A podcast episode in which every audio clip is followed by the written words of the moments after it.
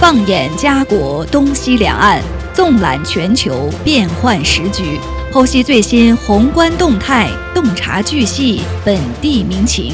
Yes, my radio。今日话题，欢迎您的收听。听众朋友，大家好，欢迎来到今日话题节目，我是陈琳，我是东晓。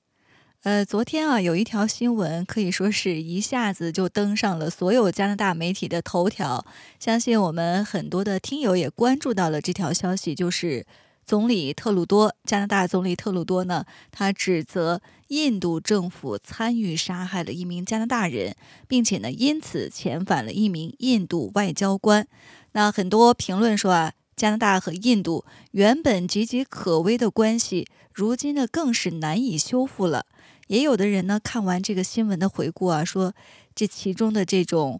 发生的事情，甚至可以拍一个大片儿了。那我们也来看一下，加拿大和印度之间到底发生了什么事情，会导致双方呢互相驱逐外交官。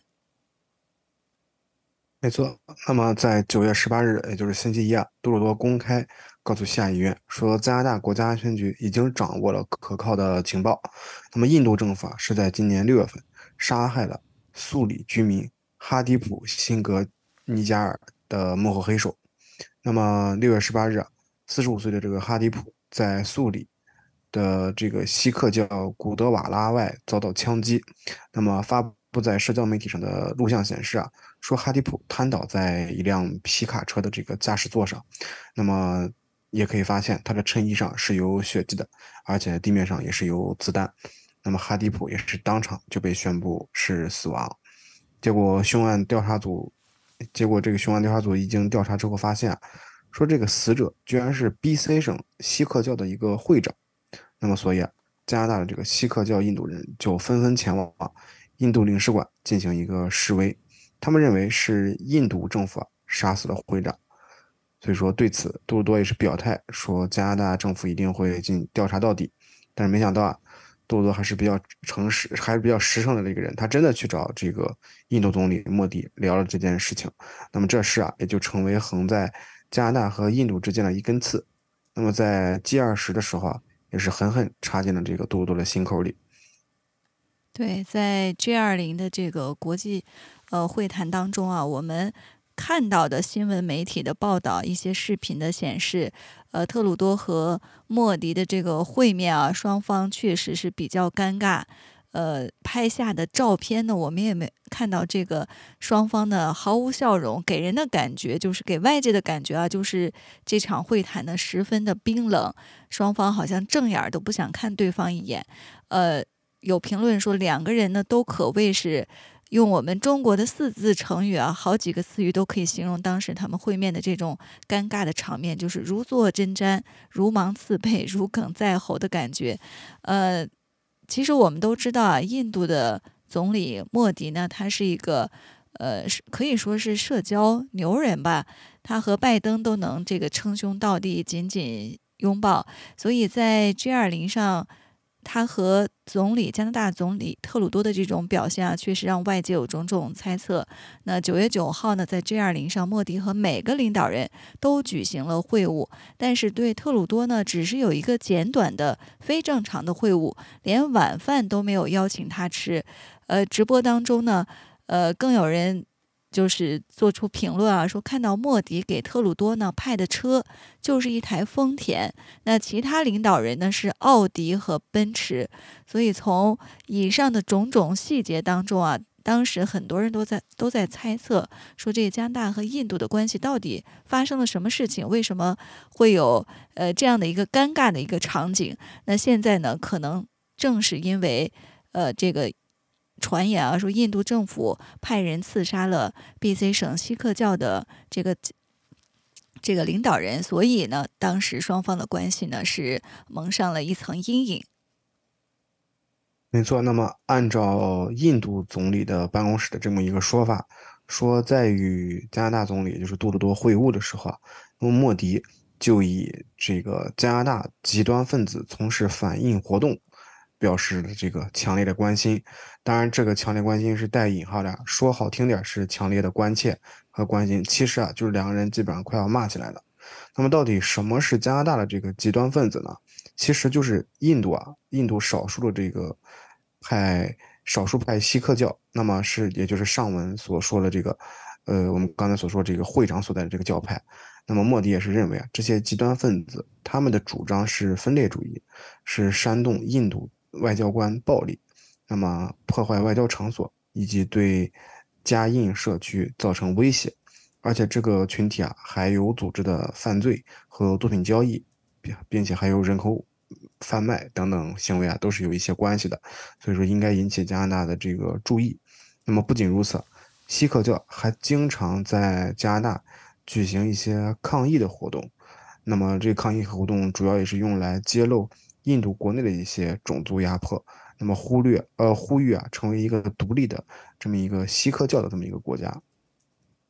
所以总理特鲁多呢，呃，居然跟莫迪说说，虽然我们反对暴力，但是加拿大呢是主张宗教自由、言论自由。而且呢，特鲁多还认真地指责了印度涉嫌杀害加拿大人这件事。呃，据媒体报道呢，说莫迪呢当时气得脸都黑了，所以这一场见面呢，可以说是这个剑拔弩张，让人背后出汗。呃，其实回想一下，为什么呃我们的很多的观察者他们看到加拿大和印度的这次会面会发出很多的感慨，因为。可以回忆一下，特鲁多二零一八年去印度的时候，和今年这一次的会面真的是有天壤之别。呃，大家都还有印象，在二零一八年的时候，加拿大的总理特鲁多呢，他是穿着这个印度的传统服饰，而且还跳着印度舞，呃，一度成为了这个世界头条。而且在二零一八年的时候呢，特鲁多是携带着妻儿、妻子和儿子呢，在印度拜佛教的这个寺庙。呃，所以当时呢，大家都看好加拿大和印度之间的这种关系。呃，但是今年的，情形就大不同了。呃，今年还有一个特殊情况，我们也知道，加拿大的总理特鲁多特鲁多呢，他在前不久和宣布呢和妻子分居。那么在印度呢，也没有去拜访这个寺庙。那印度的总理莫迪呢，也不理他了。就连加拿大媒体都不得不承认啊，说。总理特鲁多的这次印度之旅实在是太尴尬了。没错，那么九月十号，杜鲁多没有被邀请去这个元首晚宴，那他也是实在是一天都不想在印度多待了，那么也是带着工作人员赶往机场，但是结果却不如多多杜鲁多的想法，那么发结果出现一件情况，就是飞机坏了啊，领导人的专机坏了，而且一个晚上都修不好。那么这就是意味着杜鲁多还要在如此煎熬的时候啊，还得在印度多住两天。那么两天之后啊，杜鲁多也是顺利的返回了加拿大。但是啊，这个加拿大和印度的梁子算是真正的结下了。那么九月十五日，国际贸易出口促进小企业与这个经济发展部长武凤仪的发言人表示，说加方将推迟原计划于十月份。初就十月初派这个贸易代表团访问印度的计划，那么加拿大和印度原本要谈一个贸易协定，但是就是因为现在这个事情，呃，被无限的推迟了。嗯，所以在昨昨天，也就是九月十八号，加拿大呢就驱逐了一名印度外交官兼印度驻加拿大情报部门的负责人，呃。特鲁多和这个莫迪啊，就是加拿大和印度双方走到今天这一步。那加拿大网友啊，在网上进行了很多的评论，那对特鲁多呢是没有一点同情。呃，他们说特鲁多呢是，呃，真的是没有脑子啊。说如果印度是这起命案的幕后杀手。呃，幕后黑手他们也是有理由的，因为他们说要保护自己的国家安全。呃，有的网友说呢，很大程度也是加拿大的错，让这样的人在加拿大活动，本来就是破坏另一个国家稳定的恐怖分子。那难怪莫迪对特鲁多冷淡，这点事情难道他还不明白吗？呃，还有的网友说，呃，印度人在加拿大的领土上发生了纠纷，特鲁多怎么能还去煽风点火呢？呃。总而言之啊，对这个总理的这种冷嘲热讽或者是不满，也是呃，在这个网络评论当中啊，也呈现了非常多。那有的人也说，呃，特鲁多竟然直接对加拿大的贸易伙伴提出指控，把证据拿出来看一看呀，不然就闭嘴吧。当然，也有的人呢觉得总理特鲁多呢这样的做法是对的。没错，那么也有有些网友啊也是表示说，一名加拿大人在自己的国家被外国给杀害了。这的确是需要一个说法，那么这个问题具体怎么看，也是大家众说纷纭啊。那么针对这个加拿大指控印度暗杀的这个整个事件啊，那么综合这个印度斯坦时报和这个新德里电视台报道，那么印度也是在今天，就是十九号，呃，以牙还牙，召见了加拿大驻印度的高级专员。并且宣布驱逐一名这个高级加拿大外交官，限期他五天离开印度的这个境内。那么也是称说加拿大外交官干涉我们的内部事务，并且涉及一些反印度的活动。那么印度斯坦时报也是指出说，这个被驱逐的外加拿大外交官是加拿大驻印度的这个情报头子，叫希尔维斯特。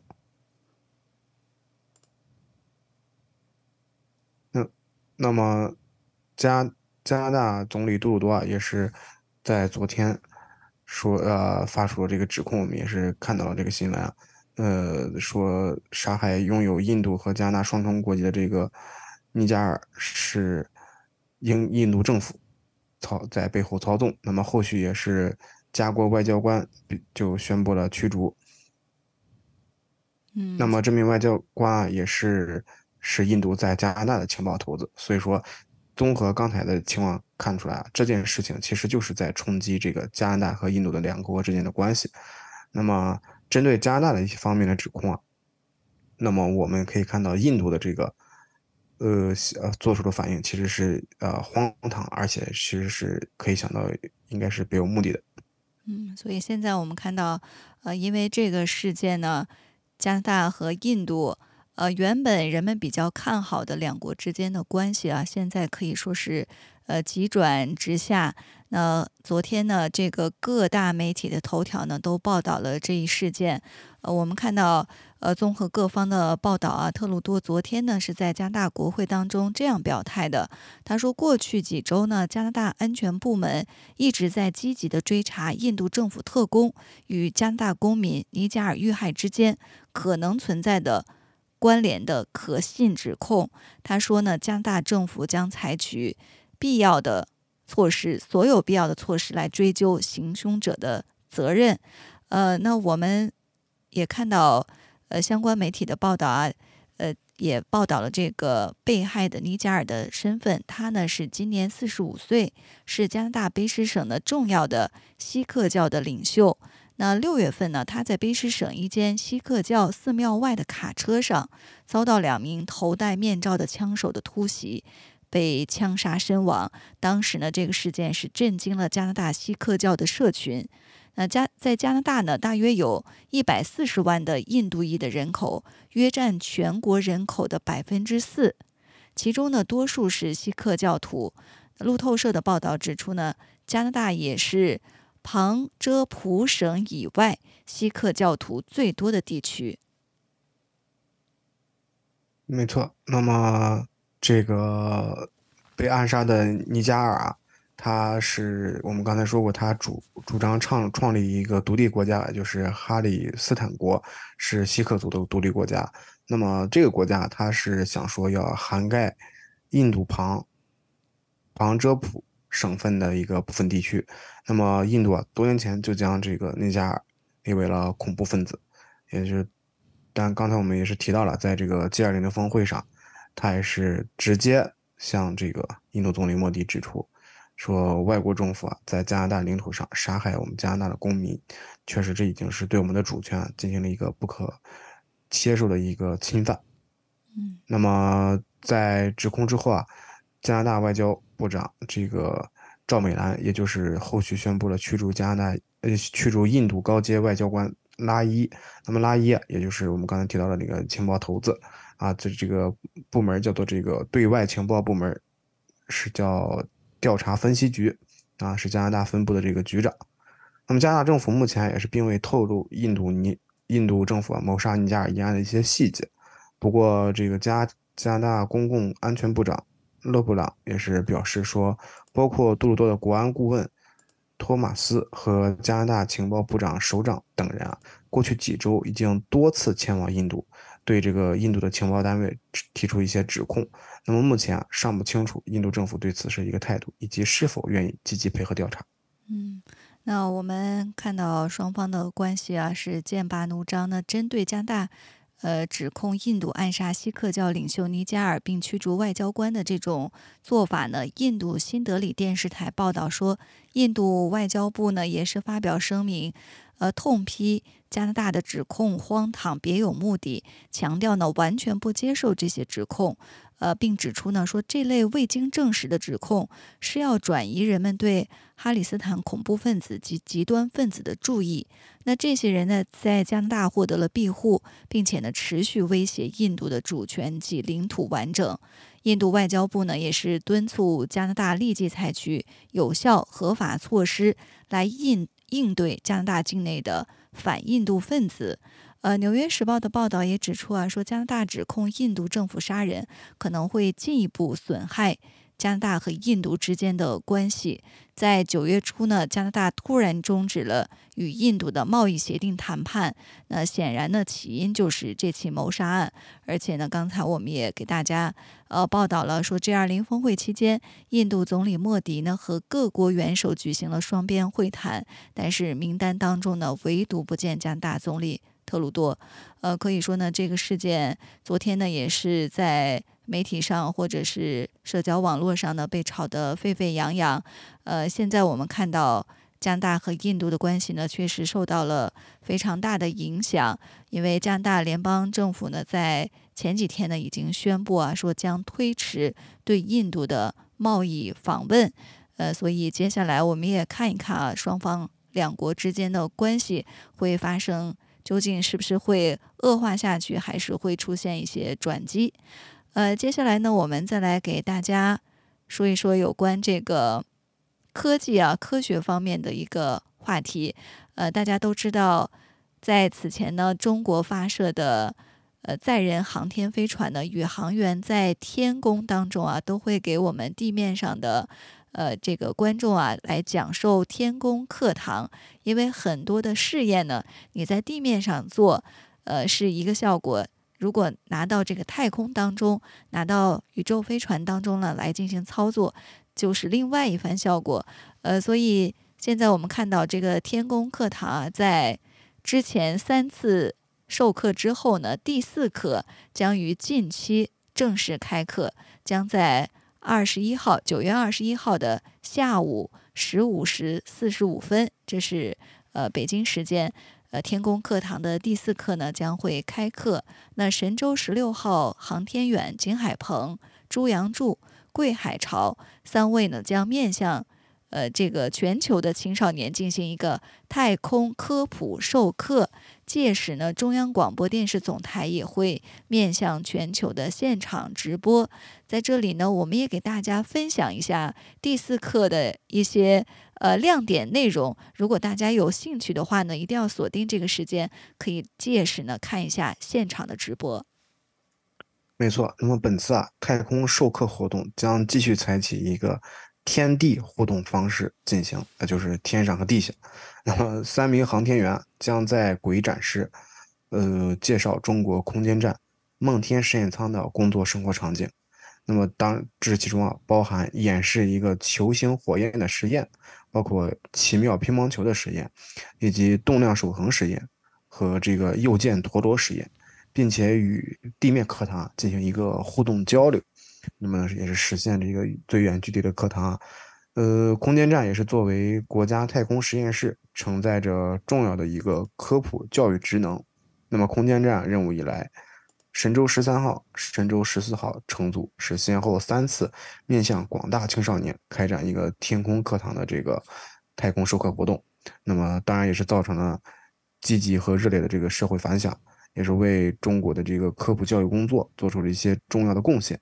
那么在前期开展的这个授课内容征集活动当中啊，社会各界，特别是一些广大的青少年，通过新闻媒体以及学习强国平台和这个载人航天工程网，踊跃这个建言献策。其中啊，部分精彩创意设计将在这个这一次的授课活动中以及后续的活动中陆续呈现。那么，神舟十六号航天员也是诚挚的邀请广大青少年在地面同步尝试一个开展相关的实验，从天地实验的这个差异当中啊，感受到宇宙的奥妙，也能体验到探索的乐趣。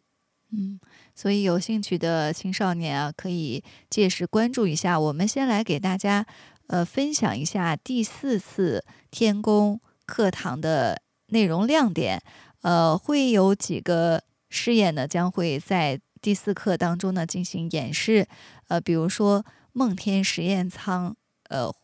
的一个介绍。那么这个航天员呢将会展示介绍梦天实验舱的基本情况以及舱内的相关设施设备。那接下来呢就会做几个重要的试验。第一呢就是球形火焰的试验，呃，会展示这个微重力环境下。蜡烛燃烧产生的球形火焰的现象，呃，通过这个试验呢，来讲解重力对燃烧过程的重要影响，以及微重力环境燃烧研究的重要意义。还有呢，就是奇妙的乒乓球试验，会展示在微重力的环境之下，用一个特制的乒乓球拍，呃，来这个呃，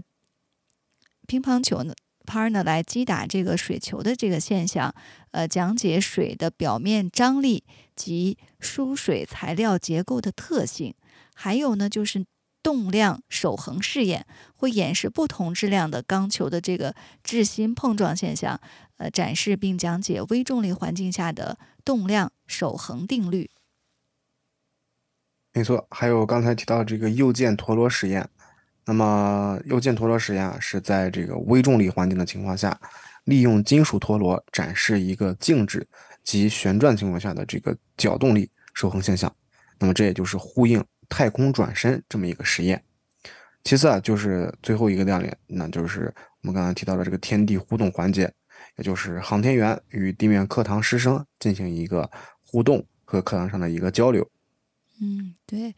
呃，看到这儿，我相信很多的听友呢，可能啊要把这个中学学的物理知识啊，呃，都要翻出来再回忆一遍，因为其中呢有很多的呃专业术语，呃，大家呢可能要重新的复习回顾一下。呃，这一次呢是天宫课堂的第四次授课，呃，在此前的三次。天宫课堂当中啊，我们也给大家进行过分享。那很多呢对呃宇宙太空有兴趣的听友呢，也非常感兴趣。那我们在这里呢，也借这个机会再给大家呢稍稍的回顾一下前几课天宫课堂的这个内容。那天宫课堂的第一课啊，是在二零二一年的十二月九号开讲的。那第二课呢，是在。二零二二年的三月二十三号，呃，在这两次的授课当中呢，当时啊是神舟十三号的航天员乘组，他们给广大的青少年呢带来的这个精彩的太空科普课。呃，我们也来回顾一下，在前面的这些太空课堂当中，那些又好玩又炫酷而且非常奇妙的这些试验。呃，有一个试验呢，呃，当时。呃，如果观看了这个直播的观众，肯定印象非常深刻，就叫做浮力消失试验。呃，就是在地面上呢，这个乒乓球放到水里，大家都知道呢，会浮到这个水面上。那如果在太空当中做同样的试验，这个乒乓球到底浮还是不浮呢？呃，答案呢是不浮，因为这个浮力呢是随重力产生的。呃，所以在太空失重环境下，这个浮力呢就几乎消失，所以呢，乒乓球就不能像在地面上那样浮起来，而是停留在了水中。没错，还有像水膜张力实验。那么在这个水膜实验当中啊，王亚平将他和女儿在地球上制作的一个花朵折纸放进了水膜当中，那么美丽的花朵也是瞬间绽放。那这个原理啊，则是水膜注水，它就变成了水球。那么，因为在太空微重力的这个情况下，水的表面张力增大，所以就使这朵红色的花朵能够在太空当中绽放。那么除此之外啊，还有这个水球光学实验。那么王亚平也是在往水膜里注入水，得到了一个水球之后，紧接着往水球中啊注入一个气泡，那么一个神秘的现象就发就出现了。透过水球和气泡，我们能够看到一正一反两个像，那也就是说有两个成像出现在我们眼前。那么这到底是怎么回事呢？那其实就是水球它被气泡分割成了两个部分。那么中间是空气，气泡的周围是水，所以在这个情况下，整个水球就变成了两个透镜，那么外圈成了一个凸镜，那么所呈现出来是一个倒立的像，那么内圈相当于变成了两个凹透镜的组合，所以就出现了一个正立的像。啊，听到这儿，我觉得听众朋友们应该就会被这些科学实验勾起当时上物理学的一个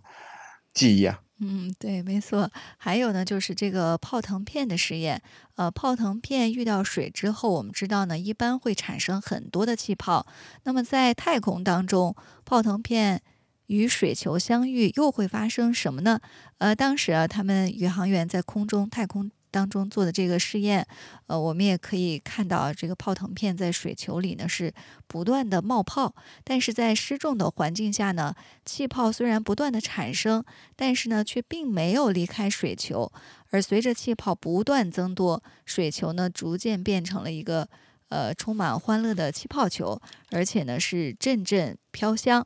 呃，还有呢，就是太空冰雪试验，宇航员王亚平呢，他是利用呃过饱和乙酸钠溶液制作了一个晶莹剔透的冰球，叫液体球结晶。呃，这个液体球啊，长得像冰球，但其实呢是叫热球。原理是什么呢？这个实验啊，它展示的就是呃过饱和乙酸钠溶液形呃这个形和结晶的过程。呃，过程当中呢，会释放出热量。呃，这个实验的这个玄机啊，就在于这个小棍儿上沾有晶体的粉末，为过饱和乙酸钠溶液提供了凝结核，进而呢吸出了这个三水和乙酸钠晶体。呃，真的是啊，通过回顾这个太空课堂，我们 也学到了非常多的这个知识点。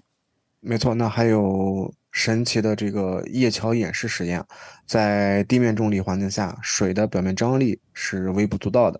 那么在太空的微重力环境下，那么液体的表面张力到底能有多强呢？那经过实验之后啊，我们可以得到结论，说微重力微重力环境啊与液体表面的张力是液桥得以成型的一个主要原因。那么在微重力环境下，液体的表面张力是更加的凸显。